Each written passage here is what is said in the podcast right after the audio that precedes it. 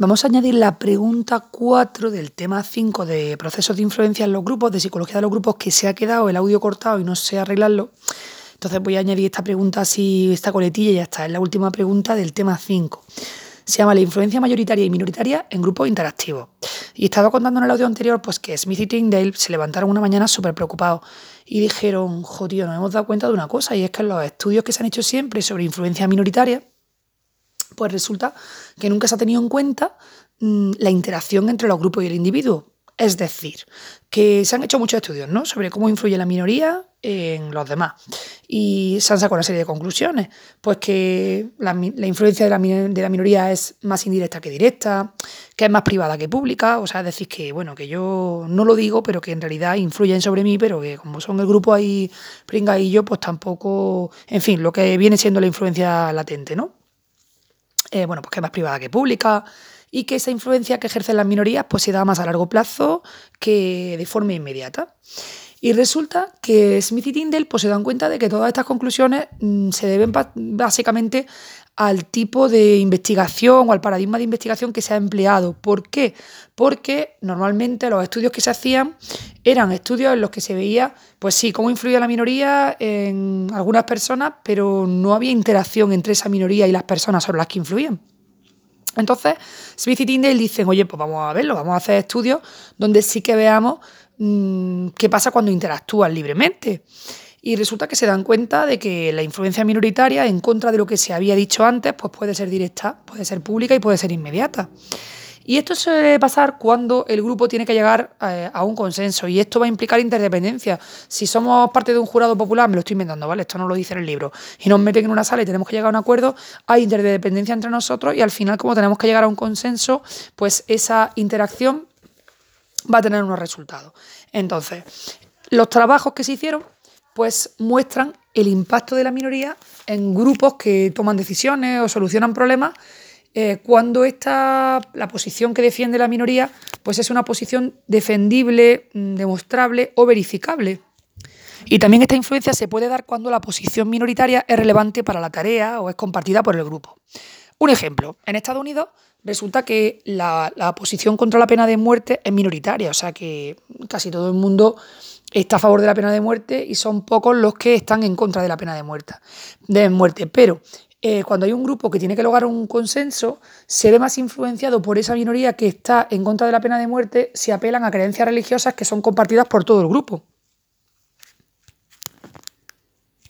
Luego hay que recordar otra cosa que dijimos antes, y es que el desacuerdo de la minoría en un grupo de discusión pues fomenta el que se tenga en cuenta toda la información disponible distribuida entre los grupos porque cuando la minoría no está de acuerdo y estamos todos discutiendo, se debaten más los argumentos de la minoría. Entonces, como se tiene en cuenta toda esa información disponible, al final esto da lugar a una decisión de mayor calidad, porque estamos teniendo en cuenta todos los extremos, todos los puntos.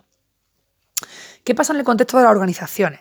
Pues la evidencia que se ha acumulado los trabajos que se han hecho pues muestran que los grupos de trabajo que fomentan la expresión y la consideración de puntos de vista minoritarios tienden a procesar la información más a fondo.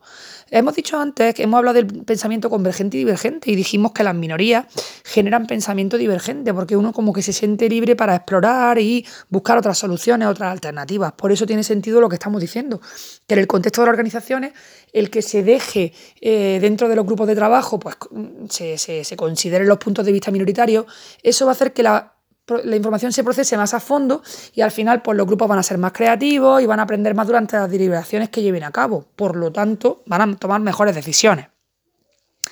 Hay otros estudios que más que centrarse en las organizaciones han centrado en la influencia minoritaria de los recién llegados. ¿Qué pasa cuando una persona llega a un grupo que ya está establecido? Pues se ha visto que los nuevos miembros producen impacto y hacen que las innovaciones propuestas sean adoptadas por el grupo. ¿Cuándo se da esta influencia de forma más fácil? Pues será más fácil si el grupo tiene una estrategia de trabajo asignada y no elegida. Y también si la estrategia ha fracasado anteriormente. Yo entiendo aquí, aunque no lo explica mucho, entiendo que eh, el nuevo entra y propone algo y como resulta que teníamos una estrategia de trabajo pero que no habíamos elegido, que nos la habían asignado pero no la habíamos elegido, oye, pues escuchamos al nuevo, al que tiene nuevas ideas sobre cómo podemos trabajar. Y luego también, pues si la estrategia que habíamos usado ha fracasado, pues que el, que viene nueva, el que viene nuevo con, con aire fresco y con nuevas ideas, pues lo escuchamos, ¿no? Aquí dice también que otras cosas que facilitan el hecho de que eh, se produzca un impacto por parte de la persona que llega nueva, pues puede ser pues, que esa persona sea una experta o que esta persona muestre una estrategia superior eh, al grupo. Pues esto va a facilitar que tenga un impacto a la persona nueva porque va a decir, oye, que este tío sabe de lo que está hablando, ¿no?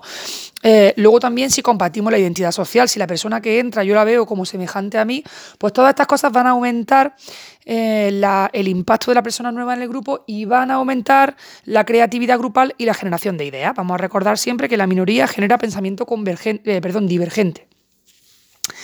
También se han hecho estudios sobre las características del miembro nuevo y se ha advertido pues, que compartir la identidad social con los miembros del grupo, el ser experto y ser capaz de mostrar una estrategia de trabajo superior favorece que el grupo adoptase la estrategia. En realidad estoy repitiendo lo que acabo de decir antes, ¿no? Mm, cuando los recién llegados eran de estatus alto y eran expertos, pues se veía que influían en mejorar el desempeño grupal. Y también se observó otra cosa, y es que mm, los, los recién llegados tienen este efecto sobre la creatividad grupal porque al final aumentan una generación de ideas. Para cerrar esta pregunta, y también cerramos el tema 5, pues hay trabajos más recientes que enfocan otra cuestión que no se ha visto hasta ahora y es qué pasa cuando se cambia de el cambio de posición de minoría a mayoría o de mayoría a minoría en grupos interactivos. Es decir, cuando una minoría se vuelve la mayoría o viceversa en grupos eh, interactivos, ¿qué pasa? ¿Qué efectos produce esto? ¿Qué, ¿Qué, efectos producen los cambios, el cambio de pasar de minoría a mayoría? Por ejemplo, sobre la identificación grupal. Pues estos trabajos proponen un modelo asimétrico. Y esto implica que las pérdidas que, eh, que las pérdidas que supone pasar de mayoría a minoría son mayores que las ganancias que implica el pasar de minoría a mayoría. Vamos, yo lo que entiendo aquí es que pasar de mayoría a minoría puede darte un batacazo y de alguna manera mm, las pérdidas las experimentas de una forma mucho más dolorosa que mm, las ganancias que experimentas de pasar de minoría a mayoría, que te flipas, pero a lo mejor no, no te flipas en tanto grado como te chunguicidas eh, cuando pasas de mayoría a minoría, ¿no? O sea que hay, una, hay un mayor impacto de la pérdida que de la ganancia cuando pasamos de mayoría a minoría y viceversa. En el caso de una minoría que accede a una posición mayoritaria, lo que, lo que pasa es que se va dando un cambio gradual en cuanto a la identificación con el grupo.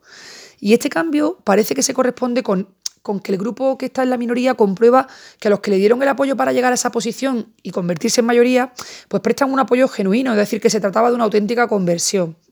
Y, quizá esto explica un poco pues que mm, no hay, mm, claro, el cambio es gradual, entonces no es el subidón de he pasado de minoría a mayoría, sino que poco a poco pues se ha ido creciendo en importancia el número de personas que nos apoyan, ¿no?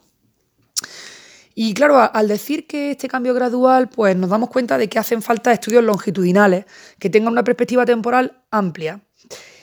Y ya por último, pues nos explica que los efectos de los cambios de posición mm, tienen que ver pues, con la motivación del intento de la influencia de la minoría. Pues serían la validad social, la validad, perdón, la validación social, la necesidad de pertenencia y todo esto. Todo esto serían efectos de los cambios de posición. Con esto terminaríamos el tema 5 de proceso de influencia en los grupos, con esta preguntita muy corta que he tenido que añadir porque es que no sé cómo modificar el archivo anterior. Y ya el tema siguiente, que es el tema 6, serían los procesos de decisión en los grupos.